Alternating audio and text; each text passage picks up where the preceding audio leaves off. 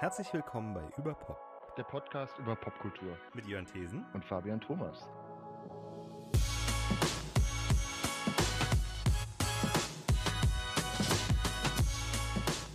...145. Hallo und herzlich willkommen bei Über Barbenheimer, äh, über Pop. Unsere Folge über den Barbie-Film und Oppenheimer. Wir fangen allerdings mit letzterem an. Also Oppenheimer zuerst, dann Barbie. Jetzt geht's los. Was hast du denn zuerst gesehen? Barbie oder Oppenheimer? Ich habe äh, im Wochentakt vorletzten Sonntag habe ich Oppenheimer gesehen. Und jetzt diesen Samstag Barbie. Also erst Oppenheimer, dann Barbie. Ja, wir auch. Aber ähm, auch nicht beides direkt hintereinander. Also das wäre mir, glaube ich, zu viel. Ja, genau. Das tatsächlich Double Feature hätte ich auch schwierig gefunden. Und dann habe ich auch noch überlegt, boah, ich glaube, dann würde ich ja lieber erst Oppenheimer gucken und dann noch Barbie zur Aufheiterung. Wobei, äh, dann habe ich im Nachhinein auch äh, die, den, den Output gehört, die, die, die, die, die, den Standpunkt gehört und muss jetzt sagen, ja, stimmt eigentlich. Nachdem man Oppenheimer gesehen hat, will man eigentlich nicht noch einen Film gucken. Äh, dann muss man das erstmal verdauen. Äh, also nee, wir waren auch zuerst in Oppenheimer und, äh, und äh, ich hatte ja vorhin schon in unserem äh, Vorgespräch äh, am Anfang der Aufnahme aus unserem Urlaub erzählt, dass die mehrfach im Kino waren in Frankreich. Zu, äh, einmal tatsächlich in einem Programmkino, wo wir den mittlerweile über 30 Jahre alten äh, Thelma Louise von Ridley Scott gesehen haben. Ähm, und dann äh, auch äh, in einem eher Kleinstadtkino ähm, äh, und zwar ein ehemaliges Gaumont-Kino. Die Kette ist übernommen worden von Pathé, die ja auch, ein, auch Filmverleih sind, meine ich. Äh, die haben also auch Kinos in Frankreich. Und in Frankreich, ey, die Kinokultur, das ist wohl so, dass tatsächlich die Franzosen gehen mehr ins Kino als die Deutschen. Die Franzosen haben einen höheren Output an Filmen pro Jahr, glaube ich, als die Deutschen und auch mehr Erfolg, also mit ihren Filmen in, im eigenen Land. Ähm, und was ich erstaunlich finde, ist, dass selbst wenn du auf dem Dorf ins Kino gehst, dass die Chance nicht schlecht ist, dass du ähm, äh, dass du, dass, dass du da auch äh, Filme, äh, amerikanische Filme mit Untertiteln gucken kannst. Und da war ich echt positiv überrascht, weil äh, ich bin so froh, wenn ich hier in Bonn gibt's die Programmkinos, die so die klassische, das Programmkino, äh, den Stoff, äh, äh, also jetzt zum Beispiel Oppenheimer würde da laufen. Äh, aber jetzt sowas wie so die Marvel-Filme, die laufen dann ohne Untertitel, was ich auch besser finde eigentlich, wenn ich keine deutschen Untertitel habe, dann auch in den, in den Multiplex-Kinos. Aber das tatsächlich äh, es wäre kein Problem gewesen, Barbie und Oppenheimer äh, selbst in eher normalen, also so den, den so, ja, also äh, eher ländlich gelegenen ähm, Kinos mit so vier, fünf, sechs Bildschirmen, fünf, fünf, sechs Leinwänden, äh, Vorführräumen, äh, Sälen, ähm, äh, da dann auch diese Filme dann als, äh, wie, wie es auf Französisch so schön heißt, WOSTF oder so äh, zu sehen, also ähm, Voix Original äh, Sous-Titre Français zu sehen. Ne? Und dann äh, mhm. äh, ähm, ja, und so haben wir dann da zuerst äh, Oppenheimer geguckt und dann jetzt, nachdem wir zurückkamen, dann gestern Abend Barbie und äh, auch dafür äh, ein bisschen pink angezogen. Aber äh, womit wollen wir denn anfangen? Wollen wir zuerst über Oppenheimer sprechen? Ja, ich würde sagen, über Oppenheimer, ja. Ähm, das ist der, der, da müssen wir jetzt erstmal durch uns arbeiten und dann können wir äh, ein bisschen entspannter über Barbie reden. ähm, würde ich ja, mal apropos, so den Ton setzen. Apropos entspannt, äh, Oppenheimer, ich stand durchgehend unter Strom bei Oppenheimer oder äh, und hahaha, hinterher fühlte ich mich verstrahlt. Nein. Ähm, äh, ich muss echt sagen, ich war vorher sehr skeptisch, weil ich mir gedacht habe, brauche ich einen Film über Oppenheimer? Also brauche ich den. Also ich im Nachhinein muss ich sagen, es hat mir nicht geschadet, weil ich nicht so vertraut mit mit ihm selber war. Ich war auch nicht so vertraut mit dem ähm, mit dem Manhattan-Projekt, ähm, wie das wie das genau abgelaufen ist. Wobei ist die Frage, wie genau man das jetzt natürlich auch aus dem Film jetzt erfährt oder lernt. Aber das wäre genau mein Einwand. Also das, äh, äh, gerade da, was die da dann genau machen Davon erfährt man ja doch relativ wenig, äh, außer dass sie halt da diese riesen Stadt bauen, die besten Physiker des Landes zusammenziehen und die dann irgendwie über irgendwas diskutieren. Aber was jetzt genau der Crucial Point ist, wie sie diese, diese Atombombe jetzt entwickeln, das wäre schon so einer der Hauptkritikpunkte an dem Film äh, von, von meiner Seite aus. Mm. Dass er halt, ähm, wie Nolan das häufig macht, einfach völlig auf die Überwältigung setzt ständig du irgendwelche Visionen siehst, wie, die, wie dieser arme Mensch durch die Gegend stolpert, der viel zu spindeldürr ist. Äh, alles ist ganz furchtbar und dann ist er, wird er auch noch als Kommunist verfolgt. Also ein einziges Leidens, äh, ein einziger Leidensweg. Äh, heißt das, höre ich da jetzt raus, dass er dir nicht so gut gefallen hat? Hm. Ich, äh, mir hat er ähm, nicht so gut gefallen, ja. Tatsächlich. um es mal vorsichtig okay. auszudrücken. Wow, ich okay. Den, ich, ich, fand den, ähm, also natürlich, ich meine, er ist durch die Bank gut besetzt, ist ein Top-Schauspieler. Es ist irgendwie ehrenwerte auch historische Idee äh, oder eine ehrenwerte äh, Sache, sich das historisch nochmal aufzuarbeiten, was da alles abging und auch mit diesem ganzen Antikommunismus und so. Mhm. Das war mir auch alles in den Zusammenhängen gar nicht klar. Ich fand zum Beispiel auch die Rolle, die Robert Downey Jr. gespielt hat, extrem gut, weil ich den ja immer noch gar nicht erkannt habe. Ich habe mir gedacht, wann kommt denn der eigentlich? Wann kommt, wo bleibt denn der jetzt? Weil er wirklich so gut, äh, äh, äh, also so, so, so auch Anti-Typecast, so, so vielleicht sogar ein bisschen ist. Ähm, aber trotzdem so dieses extrem laute. Das fand ich jetzt wirklich, ich habe mir noch nie in dem Film so auf die Ohren zugehalten wie jetzt bei diesem.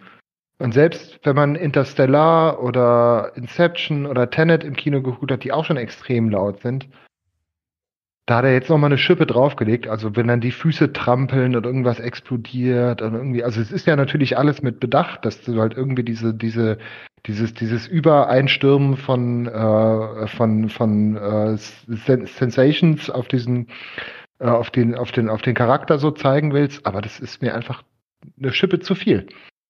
Und dann immer so irgendwie so ein bisschen Hokuspokus, irgendwelche Teilchen, die dann durch die Gegend fliegen und dann so dreimal der Weltenbrand, der dann vielleicht ausgelöst werden könnte. Das war halt so Show, aber es hat jetzt dann doch nicht so viel gezeigt, wie man vielleicht auch bei einem Film, wo es halt sehr viel um Physik geht, auch hätte erwarten können. Da hat er dann eigentlich nur auf Überwältigung und Effekte und Showmanship gesetzt. Hm.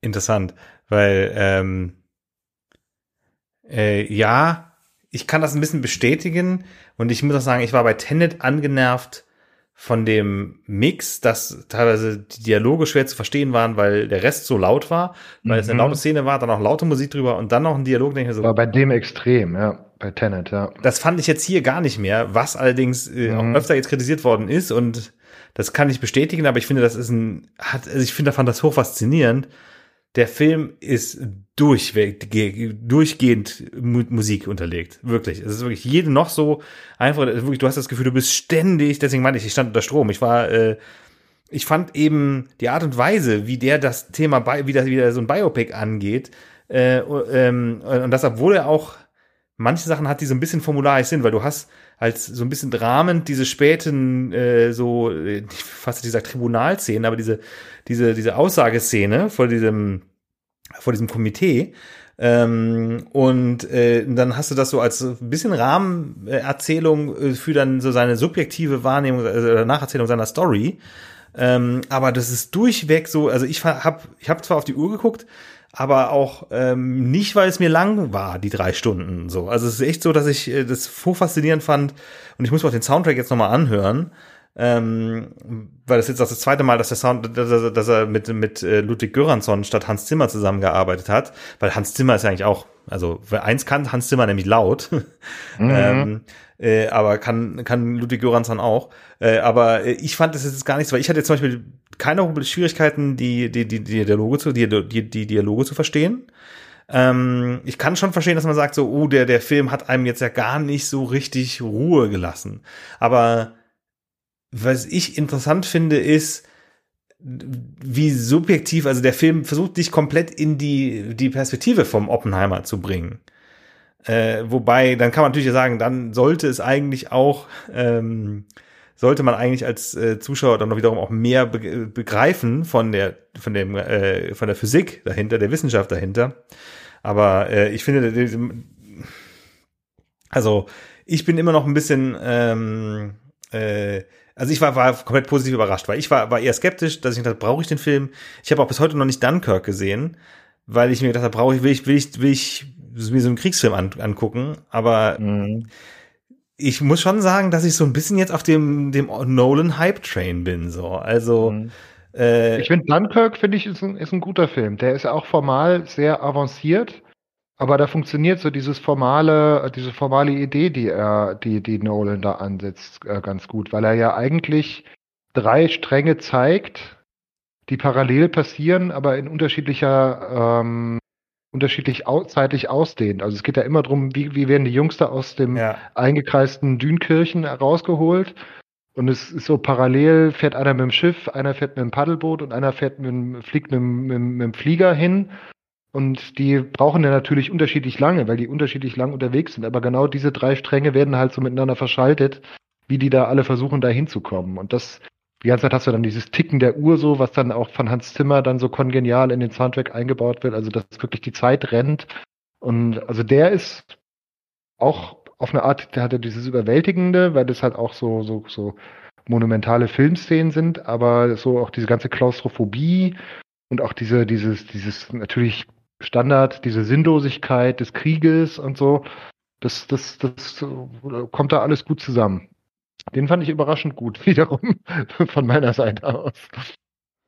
Hm, ja, aber ich, also ich muss sagen, äh, also es gab viele Sachen nicht in dem Film jetzt. An Oppenheimer war ich positiv überrascht, weil, weil eben der Film mir, also ich bin froh, dass es eben kein reines Denkmal für den Vater der Atombombe ist. So. Und auch kein, das auch nicht, ich hatte auch ein bisschen befürchtet, dass das irgendwie womöglich abgefeiert wird oder so. Und, ähm, äh, und ich finde, es hat mir auch gut die, den Tunnelblick der, der äh, vielen auch jüdischen Wissenschaftler, die dann da so diese Motivation haben, ja, wir müssen das machen, bevor die Deutschen das bekommen.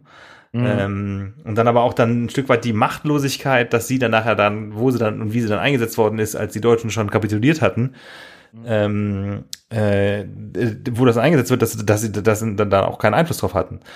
Mhm. Und ähm, ja, ich sag noch mal eine positive Sache, die mir, die, die ich auch, wo ich auch vorher drüber gelesen hatte, ist, dass der Nolan auch so Fan ist von diesen IMAX-Kameras, ne, die so ganz riesig groß sind mhm. und die er ja wohl extra hat umbauen lassen, damit sie schwarz-weiß filmen können, was glaube ich standardmäßig gar nicht möglich ist.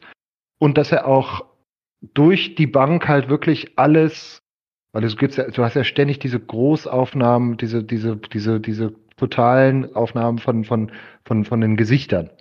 Und da ist er wohl wirklich mit diesen riesen Schiffen von Kameras so wirklich nah an die Gesichter rangefahren, um halt wirklich so zu erforschen, so was in den, was in den, äh, in den Leuten da so vorgeht. Und das fand ich schon extrem eindringlich. Also wie man da so die Bildsprache und auch die Kameraarbeit eben auch wirklich nutzt, um so in die, ja, um die, die, die Intensität des, des, äh, des Gezeigten noch, noch, zu unter, noch zu unterstreichen. Das, das hat für mich sehr gut funktioniert, weil das auch so eine Art von Beklemmung auch auslöst, wenn du so immer so total nah an den, an den, an den, an den, an den, an den Gesichtern dran bist. Ja, was ich äh, extrem ärgerlich finde, also sagen wir so, ich habe das auch mitbekommen vorab mit IMAX und so und ähm, ich dieses gesamte Format Genudel, auch so irgendwie weiß nicht, war das, das war das Once Upon a Time in Hollywood, das dann irgendwie in einem 72 äh, Millimeter äh, bla. Ich weiß es nicht. Ich will möglichst, dass das Bild möglichst groß auf der Leinwand so groß wie möglich. Ich mag es auch nicht, wenn Fernsehserien äh, äh, die auf 16 zu 9 Endgeräten ablaufen, äh, dicke schwarze Balken reinmachen, damit es cinematischer ist. Nee, das Bild wird dadurch kleiner. Macht doch einfach fucking 16 zu 9. Im Kino, mhm. äh, IMAX ist ja höher als so ein klassisches äh, Breitbild-Kino, was irgendwie ja, was ja flach, äh, was ja, was ja im Fernsehen, wie gesagt, Letterboxd ist. Ähm, alles gut und schön, aber IMAX ist ja höher, ne? Also ist ja wieder näher an dem, was mhm. wie Kinofilme war ja früher mal fast quadratisch. Äh, mhm. Bis dann das Fernsehen war fast quadratisch mit 4 zu 3 und dann ging es mehr in, wieder in, in, in die Breite. Äh, immer, Hauptsache das Kino setzt sich irgendwie vom, vom Fernsehen wieder ab.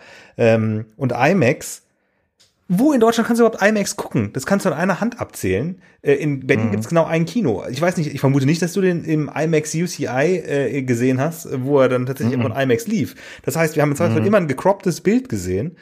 Ähm, ja, und es ist wohl so, dass IMAX bisher einfach immer nur in Farbe gedreht worden ist und es gab bisher keinen Film für IMAX-Kameras, der schwarz-weiß war. Ähm, was ich mir auch denke, so, ich finde es eh, ja, also sagen wir, mich ärgert es ein bisschen, dass, dass ich gar, gar nicht die Wahl habe, den Film in IMAX zu sehen in Deutschland. Wenn ich nicht gerade in Sinsheim, Speyer, Karlsruhe, Kassel, Bochum, Berlin oder Leonberg ins Kino gehe. So, also das ja. nicht. Vor allem auch die, die, diese Liste. Und in Frankreich gibt's auch genau drei, zwei in Paris und eins in Poitiers. Und in Österreich, das finde ich krass. Österreich hat ein krasses Überangebot, aber auch nur eins in Wien und dann noch irgendwie in der Steiermark 2, in Oberösterreich, äh, Salzburg ähm, äh, und äh, so auch nochmal jeweils. Also sind es irgendwie sieben oder so. Also Großbritannien hat auch weniger als zehn. Die Schweiz hat vier. Auch nicht schlecht. Ja, aber ich weiß es nicht. Ja, das ist ein Unding irgendwie, ja. Achso, ich weiß nicht genau, warte mal, das ist, war, ich weiß nicht, ob diese Liste vollständig war, ich muss mal gerade gucken. Äh, IMAX Theaters. Vielleicht habe ich auch gerade Quatsch gesagt, geredet. Kinos in ihrer Region. Ich bin jetzt auf der offiziellen IMAX-Seite. Ähm,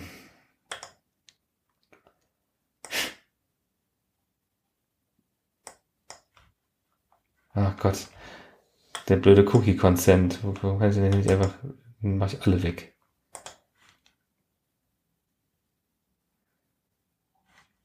Tja, geben Sie Ihren Standort ein. Bonn. also, äh, es ist, ähm, also, ich weiß irgendwie so, also ich glaube, das Phantasialand hat te technically speaking ein, äh, ein IMAX. So, sag bloß, es gibt in Köln IMAX. Nee, Düsseldorf. Äh, Bochum. Also es gibt auch mehr, als ich eben vorgelesen habe. Aber äh, es ist schon ein bisschen, also ich finde es schwierig. Das, das ist äh, ein bisschen traurig. Aber naja. Äh, aber wie gesagt, das, ich finde es ein Stück weit oberflächlich. Ich will schon möglichst viel sehen davon. Ähm, ich finde es das ärgert mich so ein bisschen an IMAX ist, wenn du für, mit dem IMAX-Format arbeitest, dann äh, ist das halt eben höher, der, der Bildschirm. Und ähm, es läuft darauf hinaus, dass du äh, ähm, in den die meisten Kinos dann eben was abschneidest. Und oft ist es ja auch so, dass diese Filme dann nur partiell in IMAX sind, weil diese IMAX-Kameras, die sind auch extrem laut beim Dreh äh, was, was das Ganze auch wiederum schwierig macht, weil der, der äh, Nolan ja auch immer den, den Ton original, der will keine Nachvertonung haben. Also äh, das wird ja teilweise aus technischen Notwendigkeiten gemacht, dass, dass Dialoge nachgesprochen werden, also auch, dass die Schauspieler sich selber synchronisieren müssen. Ähm, äh, das will er vermeiden und dadurch gibt es halt eben teilweise auch diese Probleme mit dem, mit der, mit dem, das, das, wie gut es zu hören ist. Naja, äh, also die Dialoge, wenn es so laut ist. Äh, und dann ist mhm. die Kamera selber auch noch laut. Und das ist auch noch mhm. mal technisch schwierig, das rauszufiltern. Oder ich meine, es muss halt gemacht werden. So. Ähm, naja, nee, aber worauf ich hinaus will, ist, das finde ich immer so ein bisschen tricky, wenn das darauf hinausläuft, dass es eigentlich sehr schwierig ist, den Film im, äh, im beabsichtigten Format zu konsumieren, zu gucken.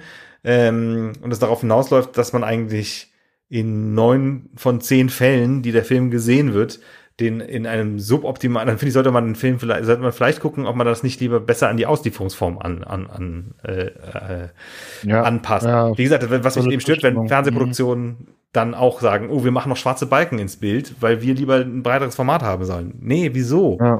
Also wenn es nicht mhm. technisch notwendig ist, um irgendwas zu maskieren, was, was man rauscroppen will, so, äh, klar, kann natürlich auch sein, dass es einfach manchmal fürs Framing her besser ist, aber trotzdem läuft es darauf hinaus, dass die Leute es entweder mit mehr Schwarz auf ihrem großen Fernseher gucken oder aber ranzoomen und dann fallen die Seiten weg. auf dem iPad zum Beispiel. Das iPad ist ja 4 zu 3. Da, da, äh, naja. Aber so würde ich auch also einen Film auch nicht gucken auf dem iPad. Also ein Comedy-Special vielleicht, weil da ist es jetzt, geht es jetzt nicht so sehr darum, dass er eh immer nur ein Mensch zu sehen, der spricht. Naja, ähm, sorry, aber äh, Bildformate, ja. Also IMAX, äh, ähm, äh, Schwarz-Weiß, Starbesetzung. Also ich muss sagen, ich wusste gar nicht, wer alles in dem Film ist. Ich hatte, ich habe aber auch den Trailer, glaube ich, einmal so halb geguckt, aber äh, nie bewusst und nie gezielt. Ähm, und äh, ich wusste, dass der, dass der Killian Murphy, ähm, dass er den Oppenheimer spielt. Das war's aber, glaube ich, auch schon. Ich wusste nicht, dass Matt Damon in dem Film ist. Ich wusste nicht, dass, dass, dass Robert Downey Jr. da ist, drin ist. Und am meisten überrascht war ich, und den habe ich auch erst gesagt, hat so gesagt, ist das Josh Hartnett? den, weil ich auch komplett vergessen ja. hatte, der hat, der hat zwischendurch ja auch viel Fernsehen gemacht, aber der ist ja so in den letzten 20 Jahren fast komplett von den Kinoleinwänden verschwunden. Ich habe mich sehr gefreut über Casey Affleck. Ja. Von dem ich ja auch ein großer Fan bin, der irgendwie auch ähm, Ja, der hatte so ein bisschen MeToo-Ding.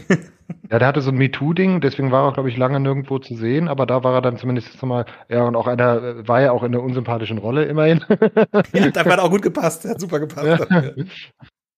Ja. ähm, ja gut, natürlich Matthias Schweighöfer darf man jetzt nicht unerwähnt lassen. Hat mich ein bisschen ne? genervt, hätte ich auch lieber anders gesehen, aber hat auch, war auch, war auch nicht unpassend jetzt für den, äh, für Mhm. den äh, Heisenberg. Heisenberg. Ja, ähm, ja, Kenneth Brenner ah, fand ich, war, war okay als Niels Bohr, ähm, Mhm. aber dann auch so der, ähm, äh, wer auch äh, krass war, war der ähm, äh, Benny Safdie als, als der Teller, der Erfinder der, Mhm. der, der Wasserstoffbombe. Mhm. Und ähm, äh, auch, aber auch, ähm, ach verdammt, äh, wie heißt der denn jetzt nochmal? Der Sohn von, ich sag's dir gleich, ich muss einmal kurz den, den Artikel aufmachen. Ähm, äh, Jack Quaid, das ist der Sohn von Randy Quaid, nee, von ähm, von Meg Ryan und Dennis Quaid. Äh, der ist, äh, der spielt auch in The Boys mit und war in den Hunger Games Filmen. Filmen.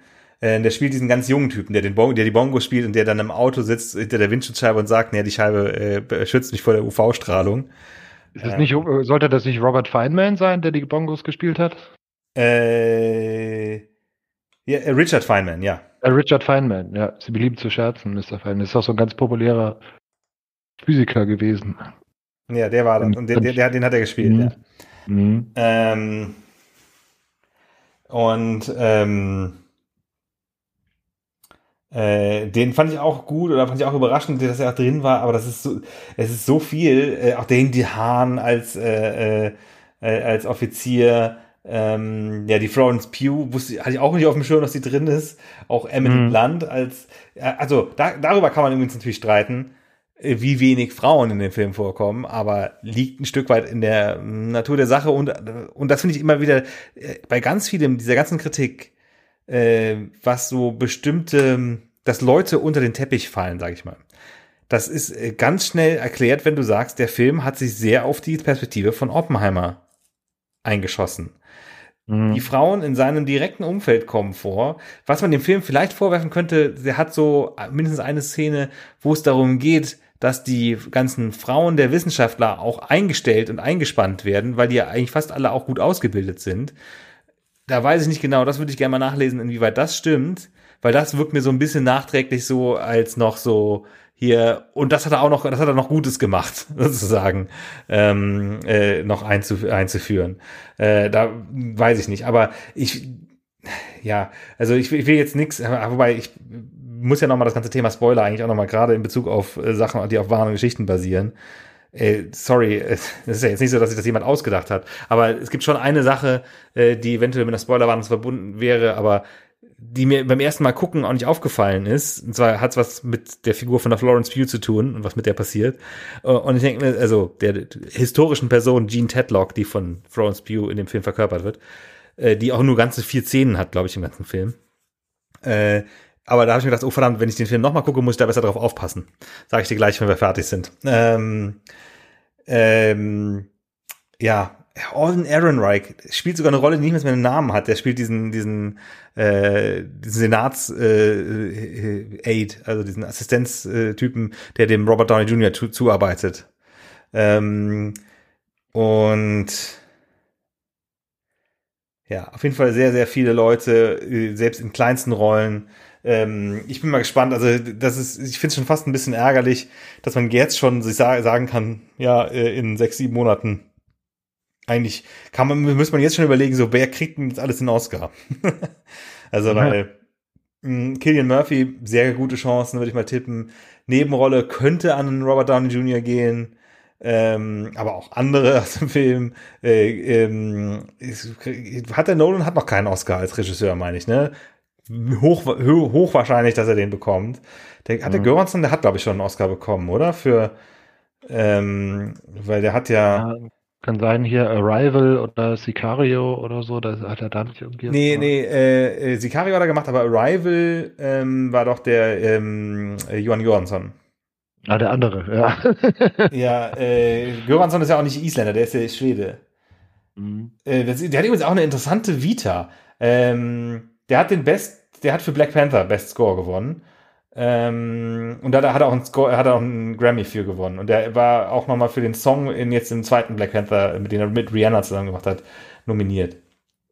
Aber äh, der hat ähm, angefangen, für Fernsehserien Musik zu machen, äh, wie zum Beispiel Community. Und darüber hat er den, den äh, ähm, äh, den Donald Glover kennengelernt, der in, in, in Community mitgespielt hat, und hat dann dessen Hip-Hop-Alben produziert als Childish Gambino. Und dann wiederum hat er aber auch parallel mit dem ähm, äh, mit, mit Ryan Kugler, der eben Fruitvale Station gemacht hat und dann äh, die Creed-Filme und Black Panther. Und so hat er dann so zweierlei, äh, also auch dieses ganze R&B-Ding gehabt noch. Und das, und das als sehr, sehr schwedischer Schwede. mhm. ähm, ja, nee, aber äh, gönn, gönn ich dem. Das wir denken, ach, krass, ist noch zwei Jahre jünger als ich. 84 geboren, ja. Ähm, und er hat auch die, die Musik für Mandalorian hat er auch gemacht. Hm, aber äh, deswegen, also die Musik finde ich auch sehr stark. Ähm, und ich bin echt schwer am Versuchen, den Film nochmal zu schauen. Ähm, oh. Ja. Nee. Bitte nicht. Nee. Und das, obwohl er ziemlich genau drei, drei Stunden lang ist mit, mit, Also ich bereue es jetzt nicht, ihn gesehen zu haben, allein auch um mitreden zu können und um irgendwie auch mal das jetzt so, weil ich habe mich schon, als ich das erste Mal davon gehört habe, gefragt, okay, ist das nicht irgendwie ein bisschen langweilig? Ein Biopic über den Erfinder der Atombombe? Christopher Nolan? Irgendwas muss er sich doch dabei gedacht haben. Ja gut, und jetzt sehen wir, was er dabei gedacht hat. also ich, wie gesagt, ich fand's sehr stark. Also, ähm, ähm, ja. Allein schon, um ein Biopic zu sehen, wo ich nicht am Schluss nochmal irgendwie äh, gesagt bekomme, was aus wem geworden ist. ähm, was zugegebenermaßen sehr, sehr oberflächlich. Ah ja, Rami Malek, der auch einfach so, so in zwei Szenen auftaucht und erst denkst du so, warum sagt der war der, toll. Ja. ja ähm, der war ja auch gut gecastet. Ich glaube, ich habe irgendwo mal so ein Bild gesehen, wo sein äh, realer Gegenpart gezeigt wurde, der ihm wirklich tatsächlich sehr ähnlich sieht auch, ne? Also ich kann mal gucken, David L. Hill n war auch äh,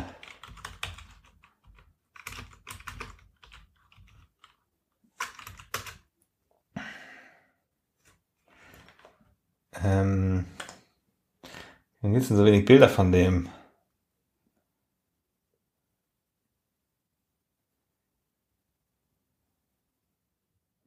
Ich bin gerade nicht sicher, ob das der, ob man den, ob das er selber ist oder ist das Rami Malek. Ja, also ich glaube, das ist schon ganz, ganz äh, relativ passend. Aber auch der, der Benny Safdie als, ähm, äh, als, als der, wie heißt denn der Teller mit Vornamen?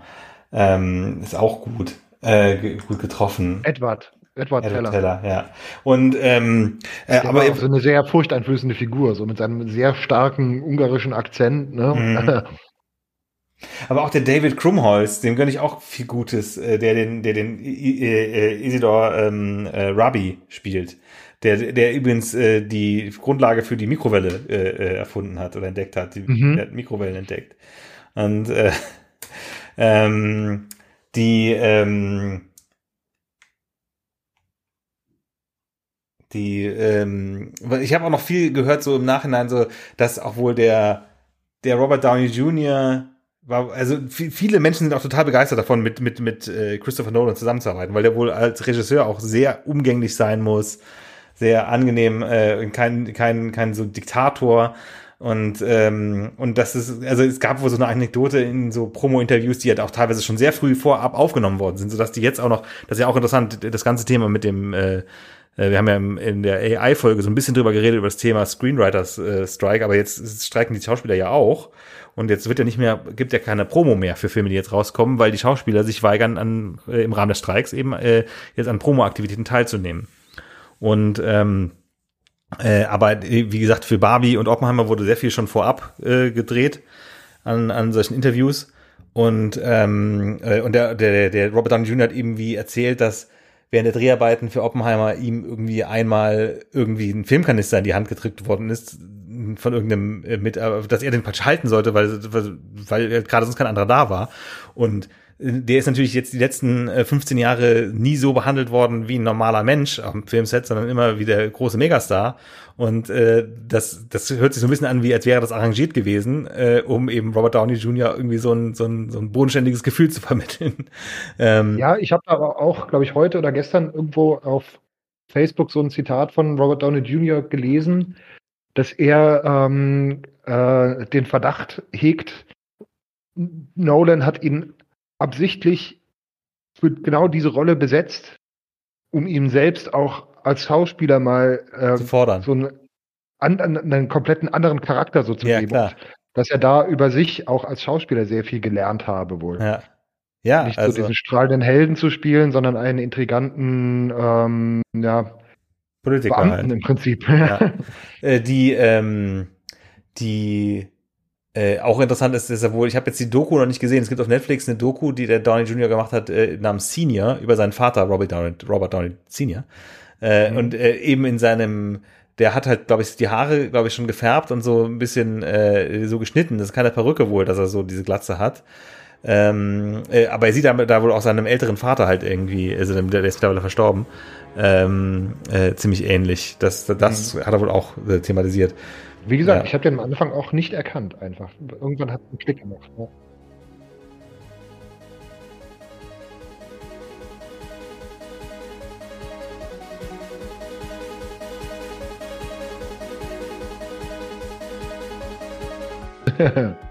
okay. Ja, also äh, Runde zwei äh, sprechen wir über Barbie, also den Film, den wir beide erst als zweites gesehen haben. Ähm, ja. Bei mir ist es noch ganz frisch, gestern Abend, ähm, und bei dir auch noch irgendwie erst zwei, drei Tage, ne? Genau, ja. Und ja, was soll man sagen? Richtig schönes Popcorn-Kino. Ich habe mich sehr gut unterhalten gefühlt. Das würde ich auch ähm, unterschreiben. Ähm, und das muss ich auch sagen, das ist, äh, da kann man auch, ja, das ist ein bisschen schwierig, weil das würde ich sagen, sowohl Oppenheimer als auch Barbie werden, glaube ich, finanziell sehr erfolgreich sein. Barbie unterm Strich natürlich mehr, äh, weil es einfach ein größeres Publikum anspricht. Ähm, und auch, ja, also, aber der ganze, es ist interessant, äh, dass vielleicht dann doch, und es sind beides jetzt keine Fortsetzungen, auch wenn Barbie ein, ähm, äh, Barbie eine ja, riesige äh, Marke ist, sage ich jetzt mal, und Oppenheimer ein, bekannt, ein bekannter Stoff. Äh, es ist trotzdem irgendwie, kann man, kann man, finde ich, äh, ähm, kann einen das ein bisschen Hoffnungs, äh, äh, Hoffnung stiften für was das noch, was noch im Kino geht, wenn auch ein bisschen fraglich ist, wann und wie es weitergeht, äh, eben äh, vor dem Hintergrund des, des mhm. äh, Drehbuchautoren und äh, Schauspielerstreiks, die jetzt gerade beide stattfinden. Und auch ja, da habe ich mich auch ein bisschen werden. drüber nachgedacht. Das ist äh, der, gut, ich kenne mich da jetzt auch natürlich im Barbie-Kosmos nicht so gut aus. Das vorausgeschickt. Aber dass es da wohl mal so Fernseh-, also Zeichentrickserien gab oder so, also dass Barbie schon als Figur auch, auch schon mal irgendwie filmisch im weitesten Sinne in Erscheinung getreten ist, ist glaube ich schon, also abseits von der Puppe, dass die Puppe auch schon mal irgendwie so ausgearbeitet wurde.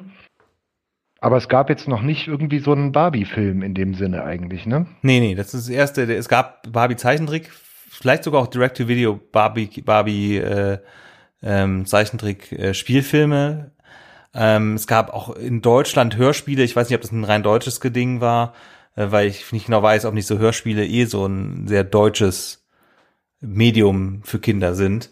Ähm, und ähm, ähm, nicht, nicht Hörspiele sind. Also ich meine, es gibt natürlich auch Audio-Plays, Radio, Radio-Plays, auch im englischen Sprachraum, aber so diese klassische für den Kauf zu Hause auf Kassette vermarktete ähm, äh, Hörspiele, das ist, glaube ich, schon ein bisschen so ein deutsches Ding. Also mit so Bibi Blocksberg, TKKG und so, etc. pp. Ähm, äh, Barbie äh, da muss ich übrigens noch einen kurzen, das habe ich erst heute gelernt, und da bin ich, oder wenn ich es mal vorher gelernt habe, hatte ich es vergessen. Die Ruth Handler, die Erfinderin der Barbie, hat die Barbie nicht erfunden. Die Barbie ist eine deutsche Erfindung, wusstest du das? Nee, das wusste ich nicht. Und zwar äh, ist die Barbie ursprünglich eine Kopie gewesen der Bild Lilly, die Bild-Zeitung hat von Anfang an, also sehr früh in den 50er Jahren oder mit ihren ersten Ausgaben, einen Comicstrip gehabt, der wohl auch ein bisschen sexistisch war, äh, über eine Figur namens Lilly. Und als Werbegag hat man ein, hat man angefangen, eine Puppenreihe rauszubringen von dieser Lilly. Und das war die Bild Lilly. Die gab es in Tabakwarengeschäften und so Zeitungsständen zu kaufen. Und ähm, da gab es dann auch Kleider für zu kaufen, aber äh, die war tendenziell eher an erwachsene Männer gerichtet. Das ist schon ein bisschen eklig. Und ähm, die kam in zwei verschiedenen Größen, irgendwie so, ähm, äh, das muss ich jetzt auch nochmal nachlesen, was ich jetzt vorhin nochmal gelesen also ich glaube so in ähm, äh, so 30 und 20 Zentimeter oder so. Und die Ruth Handler hat bei einem Urlaub in Deutschland die, ähm, die gesehen und die dann nachgemacht mhm. als Barbie Mitte, mhm. Ende der 50er. Und, ähm, und dann hat die aber auch kurz danach dann noch die Rechte daran gekauft. Also nachträglich ist dann so, dass die dann die Rechte an der Lilly gekauft hat und dann dadurch wurde die Lilly dann abgeschafft. Mhm. Aber die Lilly Doll, äh, der, interessanterweise ist der Artikel auf ähm, auf, auf Englisch auch irgendwie ausführlicher als der deutsche, glaube ich. Warte mal hier, deutsche Version vom Comicstrip, die Puppe. Gab es in 30 und 19 Zentimeter und die war damals auch war ziemlich teuer. Die hat 12 D-Mark oder 7 D-Mark 50 für die große oder die kleine gekostet. Und das war viel zu viel Geld für ein Kinderspielzeug. Aber ähm, ich weiß nicht, ob sie, wie sich das dann geändert hat und dann, die, dann haben sie haben doch die, die Art und Weise, wie sie produziert worden ist, war ein bisschen anders bei der Barbie, aber die, die, die Original Lilly hatte irgendwie feste Haare ähm, und, äh, und die Schuhe waren Teil der Puppe und so, dass man die nicht auch anziehen konnte. Aber es gab schon Kleidung äh, und man konnte die halt eben umziehen. Und dann auch, äh, das gehörte auch zum Vermarktungsding von Barbie dazu, eben die äh, Kleidung zu verkaufen, noch so als zusätzliches Produkt, was ja, was ja marketingtechnisch genial ist. Ähm, ja, äh, nee, aber das äh, erstmal, das kommt natürlich im Film nicht vor. ähm, ähm, aber ja, Popcorn-Kino würde ich auch unter, unterschreiben und ich muss auch sagen, ich habe früh erfahren, dass es einen Barbie-Film gibt. Ich habe die auch die die Bilder gesehen, die es gab von den Aufnahmen in Venice Beach von von Ryan Gosling und Margot Robbie äh, in in den pinken und blauen Klamotten mit Rollerblades und so in Neon äh, und dann auch gedacht so ja krass. Aber ich habe erst super spät erfahren, dass der von Greta Gerwig ist. Und nicht nur das, mhm. sondern dass Greta Gerwig zusammen mit Noah Baumbach äh, das Drehbuch geschrieben hat. Mhm. Ähm, das finde ich irgendwie alles so ein bisschen, äh, äh, will mir noch nicht so richtig in den Kopf. Aber ähm, wieso? Ja, aber, hm, also sei, sei Greta Gerwig gegönnt, ne, dass die nach dem Erfolg, den sie mit äh, auch Little Women hatte, dass sie jetzt äh, auch äh, erfolgreich ist und auch was kommerzielles macht und viel Geld verdienen darf. Und ich finde es ein bisschen schwierig, dass die wohl auch schon einen Vertrag, vielleicht wird da ja nichts draus, aber einen Vertrag hat mit Netflix neue neue Narnia-Filme zu machen. Ich will keine neuen Narnia-Filme, ich will überhaupt keine Narnia-Filme, aber gut. ähm, anderes Thema. Äh, ja, klar, auf jeden Fall. Der Film ist gut unter, gute Unterhaltung, aber ich muss sagen, er bleibt, ist so, ich habe schon meine Schwierigkeiten so ein bisschen mit der Art und Weise, wie der Film es irgendwie, also ich glaube auch so ein bisschen, die Greta Gerwig hat, macht den Film, hat den Film gemacht nach dem Motto, ja, lieber ist mir, dass ich einen Barbie-Film mache, um den Barbie-Film dann so zu machen, wie ich den haben möchte, als dass jemand anders einen Barbie-Film macht oder dass womöglich ein Mann einen Barbie-Film macht. Mhm. So, aber der Feminismus des Barbie-Films ist nicht viel besser und viel äh, substanzieller als der Feminismus von Barbie. Weil der Feminismus von Barbie ist immer nur wir wollen so viele Puppen und Klamotten für die Puppen und Zubehör für die Puppen verkaufen, wie es irgendwie geht. Und wenn wir dann eine Frida pa pa äh, Kahlo Barbie machen, dann hat das im Endeffekt nicht viel mit Frida Kahlo zu tun. Und Frida Kahlo hätte das furchtbar gefunden, wenn es von ihr eine Barbie gegeben hätte. Mhm. Und ähm, naja, also ich würde dir dann äh, bedingt recht geben, weil äh, für mich eher dann so ein bisschen die äh, oder das in Anführungszeichen Problem des Films oder das, was, was, was so ein bisschen kritisch bei dem Film ist, ist, dass es halt, er, er ist natürlich extrem kommerziell. Es steht natürlich auch Mattel drauf. Mattel ja. kommt ja. drin vor. Es ist ein Corporate-Film irgendwie. Aber gleichzeitig stecken schon sehr viele Feminismus-Ideen und Konzepte drin. Es geht ja auch sehr viel ja nicht nur um Weiblichkeit, sondern auch um toxische Männlichkeit und Das Männer stimmt, und ja. Frauen und also auch ähm, und das Ganze wird halt sehr ja kind- oder jugendgerecht dann auch runtergekocht, weil es ja wirklich es ist ja wie eine Parabel. So wir haben hier das eine Land, hier das andere Land, hier ist die Barbie-Welt, hier ist die echte Welt. In der Barbie-Welt geht's nur um Barbie, in der echten Welt haben die Männer und die Pferde das Sagen. und dann so, dass das dann quasi dann auf den Kopf gestellt wird, als, als Ken dann zurückkehrt und wie dann diese ganzen Kämpfe ausgefochten werden, was halt sehr, sehr poppig und sehr, sehr kitschig und sehr kindlich auch gemacht wird. Aber ich glaube, sie hat da schon, also Greta Gerwig, sehr bewusst das auch so gestaltet auf eine Art und Weise, wo sie, ich weiß nicht, vielleicht im besten Fall ist ihr gelingt, dieses Kommerz oder auch dieses kommerzielle mit einem kleinen ähm, kritischen Gedanken zu, äh, zu, zu, zu verbinden oder mit so ein bisschen auch einer kleinen äh, ideologischen Komponente, die da schon durchaus drin steckt. Was immer schwierig ist, glaube ich, wenn du halt so ein Corporate-Ding dann im Rücken hast.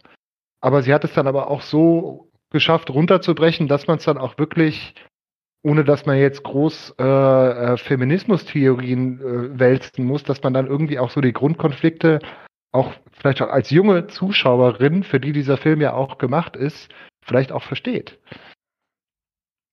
Ja, also ich weiß nicht genau, ob der Feminismus vielen Leuten nicht ein bisschen über den Kopf geht, die den Film gucken, aber der Film ist auch nicht wirklich für Kinder, glaube ich.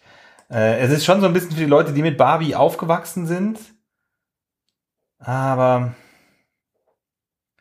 ja, Ja, Kinder, Schrägstrich Jugendliche. Also ich glaube, er spricht schon ein junges Publikum auf jeden Fall an. ja.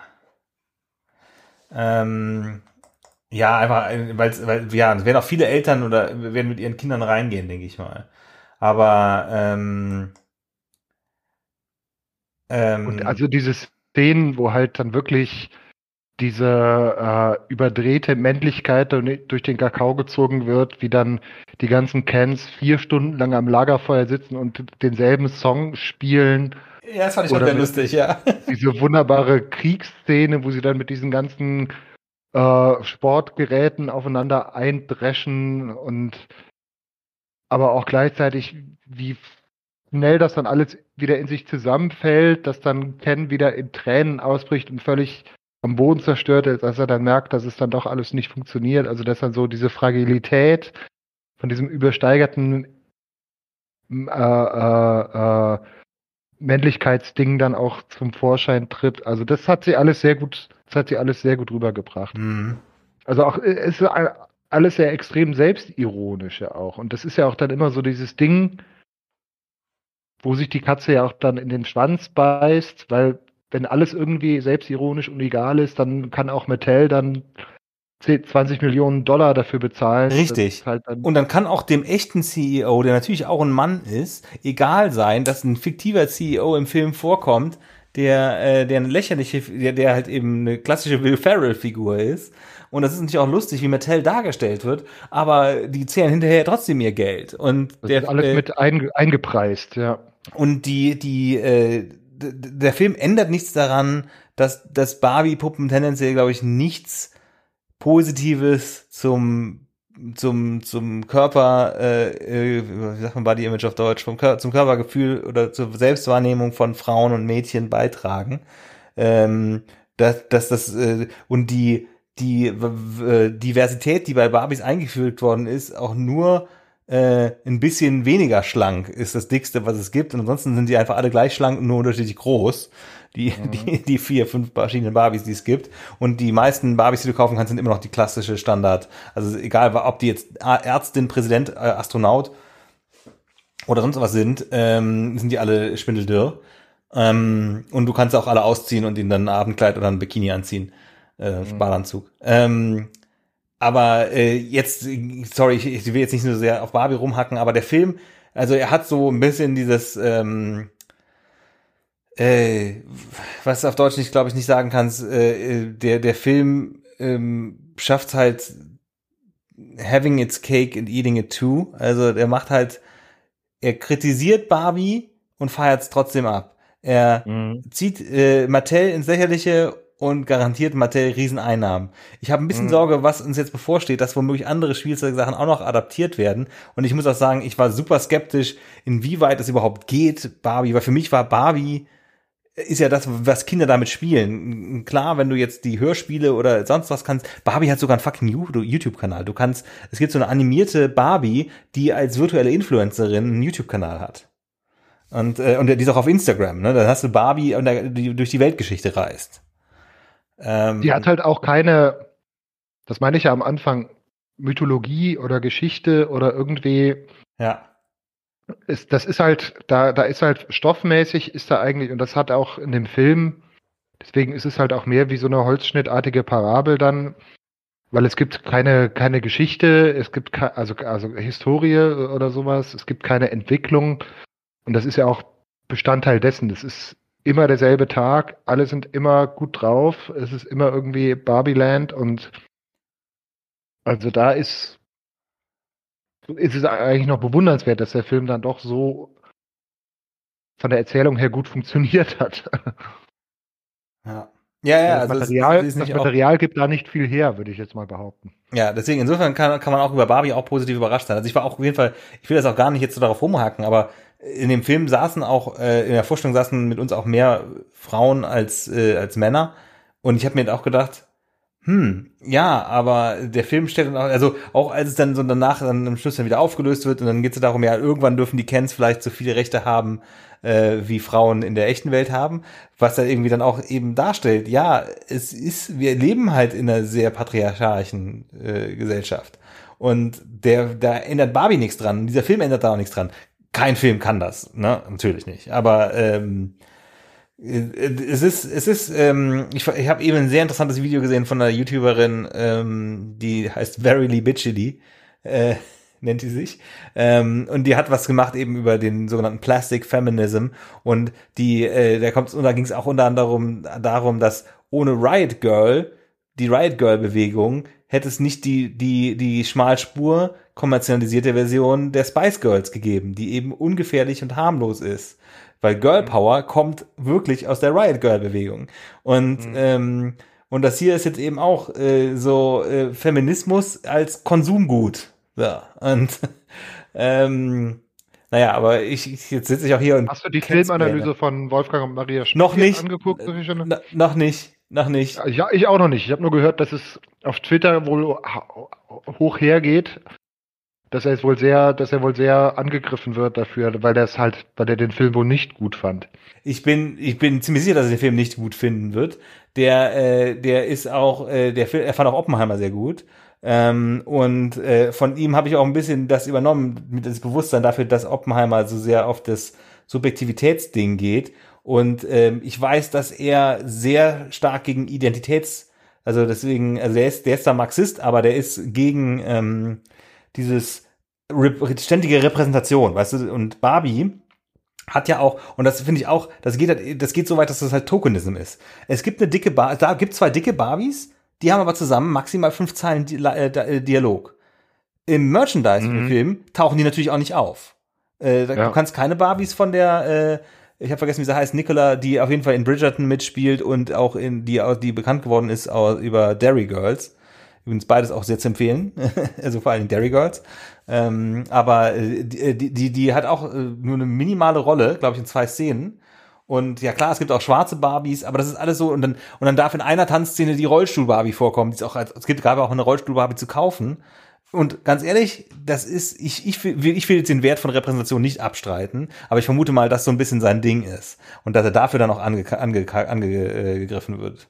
Äh, aber ich gucke mir das mal an. Also, aber ich erwarte da eigentlich, dass es, dass es äh, die, gerade die ganze, also das ist ein gefundenes Fressen für den mit einerseits Identitätspolitik und Repräsentation und andererseits krasser Kommerzialismus. Das wird ja total auseinandernehmen. mhm. Mhm. Ja, aber das, die kamen jetzt gestern raus am Sonntag. Ja. Nee, nicht gestern, vorgestern. Aber ich wollte es erst sehen, nachdem ich den Film gesehen habe, weil ich das Gefühl habe, dass äh, äh, es immer ein bisschen besser ist, den Film gesehen zu haben, um dessen, dessen Besprechung anzuschauen. Ja.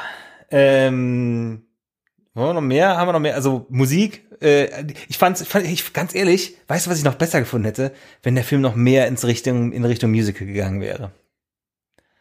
Weil er hat ja so ein Ja. paar Szenen, ne? Und das fand Ja, ich alles. finde ich eigentlich gut, dass er es nicht gemacht hat, weil ich ja nicht so ein Fan bin. Aber es hätte ich- gepasst. Ja. Ja, weil die, ähm, die Eröffnungsszene äh, mit dem Song Pink von, äh, von Lizzo, äh, dann, äh, ich hatte auf, ich hatte auf Social Media schon Ausschnitte gesehen aus dem, äh, äh, heißt es I'm Just Ken äh, von, von Ryan Gosling.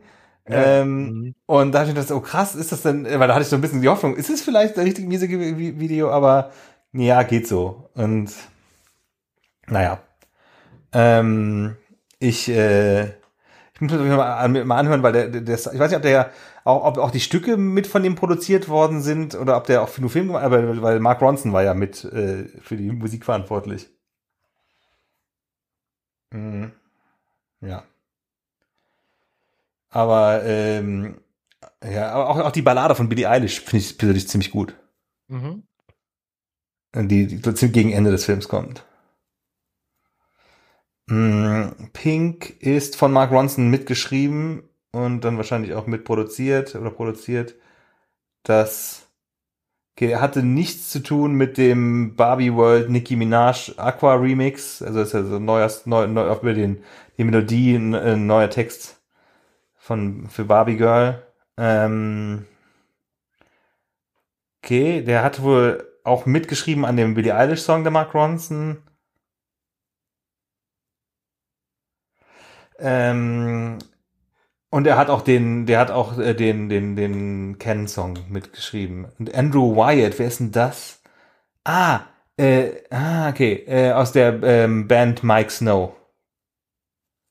Gibt diese schwedische, Pop, schwedische Popband Mike Snow und da ist der äh, eventuell der Sänger, ja, Frontmann. Ähm, fällt mir gerade Ich fand ein. ja sehr gut, ähm, wobei, also ein bisschen ähm, fies war ja, dass hier Matchbox 20 so, was aber auch wirklich ein schlimmer Song ist. Dieses äh, I Wanna Push You Around Ja, oder Closer to You, äh, nee, Closer to Fine von den Indigo Girls. Das war immer das, was sie im Auto gehört haben. ja, sie fand ich auch krass. Den Song fand ich toll. Den wollte ich mir auch nochmal anhören, weil die ja immer nur so drüber gesungen haben, aber ich glaube, das ist wirklich ein gutes Lied. Das ist ein super Lied. Ne, Das, das, da hast du auch die Verbindung so ein bisschen zu, äh, äh, ich weiß nicht genau, ähm, ist Indigo Girls ist so ein bisschen Ri- Riot Girl, oder? Wobei, die ist ein bisschen folkiger. Nee, das stimmt, das ist folkiger, aber die sind vor allem sehr lesbisch. Ähm, das fand ich, fand ich nämlich daran auch interessant. Äh, dass nämlich auch dieses Closer to Fine ist, glaube ich, auch so ein bisschen so eine, so eine lesbische Hymne. Ähm, Aber die sind, nee, das ist aber tatsächlich Folk, sorry, nee, nee, Indigo Girls, das habe ich verwechselt mit, ähm, oh, wer ist denn so die, wer ist denn die, die Riot Girl Dings? Ähm, Tiger Girls gab's mal. ja, Oder Tiger Girl oder so. ähm, ah, verdammt, da mache ich gerade auch keine gute Gefühle. Äh, äh, ähm, ähm, äh, Jack of Bikini Kill zum Beispiel, ja. Team Trash. Ähm, Jack of Jill, habe ich schon gesagt, ja. Äh, Heavens to Betsy. Ah, da muss da noch mehr. Naja, anyway, ähm, ich, ich, ich ärgere mich gerade, weil es irgendwie noch Bikini Kill. Ich glaube, das waren die, äh, die ich noch ähm, am ehesten noch im Kopf hatte. Naja, nee, aber irgendwie habe ich Indigo Girls, äh, ich glaube, das war dann auch eher mehr so, dass äh, ähm, ja, und halt eben ähm, Slater Kinney hängen halt auch so ein bisschen damit zusammen. Also äh, nach Nachfolge. Äh, Anyway, ja, äh, Indigo Girls, Closer to Fine. Ja, den Song habe ich auch neulich nochmal äh, äh, gehört, weil ich hatte dir ja mal erzählt von dem Podcast, ähm, dem Podcast äh, Song vs. Song. Äh, die haben da auch eine Folge gemacht, wo sie, oh, sie haben, glaube ich, Closer to, ähm, da haben sie auch zwei 90er Jahre lesbische Lieder, Song vs. Song, äh, Closer to Fine. Ähm, Ach, verdammt. Äh, nee, aber ich frage, da finde ich aber auch interessant, dass dann die Indigo Girls dann da auch äh, Ja zugesagt haben, aber mein Gott, Geld stinkt nicht, ne? Ähm, hm?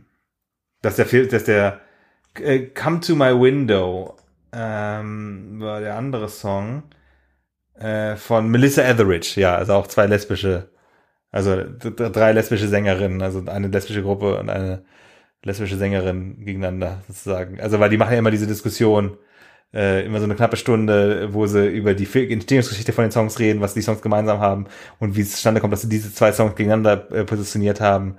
Ähm, die, die haben jetzt gerade in der aktuellen Folge haben sie äh, zwei aktuelle Songs gemacht, nämlich Olivia Rodrigos Vampire gegen gegen Miley Cyrus's äh, Flowers.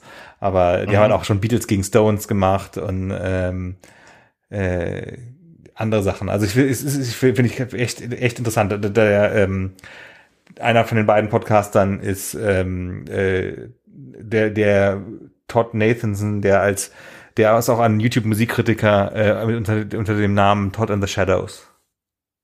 Also der ist, der tritt dann immer so, der spielt an seinem, der spielt immer so dann das Lied nach, das er bespricht, äh, an seinem E-Piano und der ist immer nur so äh, in Silhouette, also so im Dunkeln sitzt der, dass man ihn nie sein Gesicht sieht. Ähm, ja, macht auch immer so jährliche äh, Rückblicke über die schlimmsten und besten Popsongs und so. Anyway, ja, kurzer Exkurs. Äh, Barbie äh, kann man auf jeden Fall sich gut angucken im Kino, aber ich würde jetzt nicht erwarten, dass das der Film eine feministische Revolution äh, auslöst. Also ich muss sagen, ja. ich fand es mhm. echt teilweise ein bisschen schwierig, die auch die kognitive Dissonanz da zu haben. Also ja, äh, sag mal, Ach, das war auch ein Cover, weil, äh, weil ich hatte es mir auch gehört, dass irgendwie Butterfly drin ist, also was ja ursprünglich ein Instrument von von von den äh, Red Hot Chili Peppers ist und das jetzt wieder nochmal eine neue Version, weil das war auch nicht Crazy Town. Das läuft mich auch irgendwann einmal in dem in dem Kendom, glaube ich. Naja. Ja. Mhm. Aber dieser ist dieser Push-Song ist auch nicht auf dem Soundtrack, ne? Das doch. Ja, äh, ich glaube, es gibt nur so eine, so eine Special Edition, wo das, wo der dann auf der oder dann im Bonus. Äh, ja. Und auch eine Coverversion von Brandy Carlyle von Closer to Fine auch, ja. Mhm. Nee, beziehungsweise Brandy Carlyle ist. Moment, war die, war die Indigo Girls? Ich bin jetzt gerade unsicher. Nee. Nee, die ist ja die deutlich jünger. Ähm, pardon. die hat das gecovert, ja. Ähm,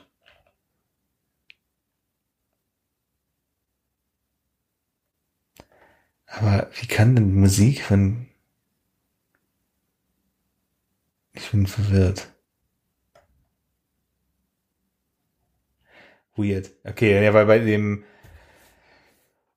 Egal. In den Credits von Wikipedia steht drin, dass sie die Musik geschrieben hat. Das stimmt nicht. Deswegen war ich jetzt gerade total verwirrt, ja. Ähm, äh, die, äh, ja, also Barbie-Film, jetzt ist auch spät, auch angucken. Ähm, genau, also auf jeden Fall ein Tipp. Genau, also man sollte ins Kino gehen, solange noch, ja. man sollte ins Kino gehen, solange noch neue Filme kommen. Ähm, und äh, ich bin mal, dann auch gerne danach noch ins Kino gehen, weil eine, ich habe so eine leicht perverse Hoffnung, dass durch den Streik der Drehbuchautoren und Schauspieler könnte man doch eigentlich, also wenn ich die Studios wäre, würde ich ja jetzt Re-Releases rausbringen. Ja, äh, ja, sehen wir dann, wenn wir, aber wir haben ja jetzt erstmal, also Barbie, Oppenheimer kommen jetzt zuerst raus und äh, ich kann an der Stelle jetzt schon abmoderieren und sagen, äh, die nächste Folge erscheint dann Ende August äh, und die haben wir schon aufgenommen. Da geht's um Blur, anlässlich des äh, Ende Juli erschienenen neuen Albums äh, The Ballad of, äh, wie heißt es, Darren? Ballad of Darren, ja. ja. Genau, äh, ja, das war Überpop Folge 145. Vielen Dank fürs Zuhören und bis zum nächsten Mal. Tschüss. Jo, ciao.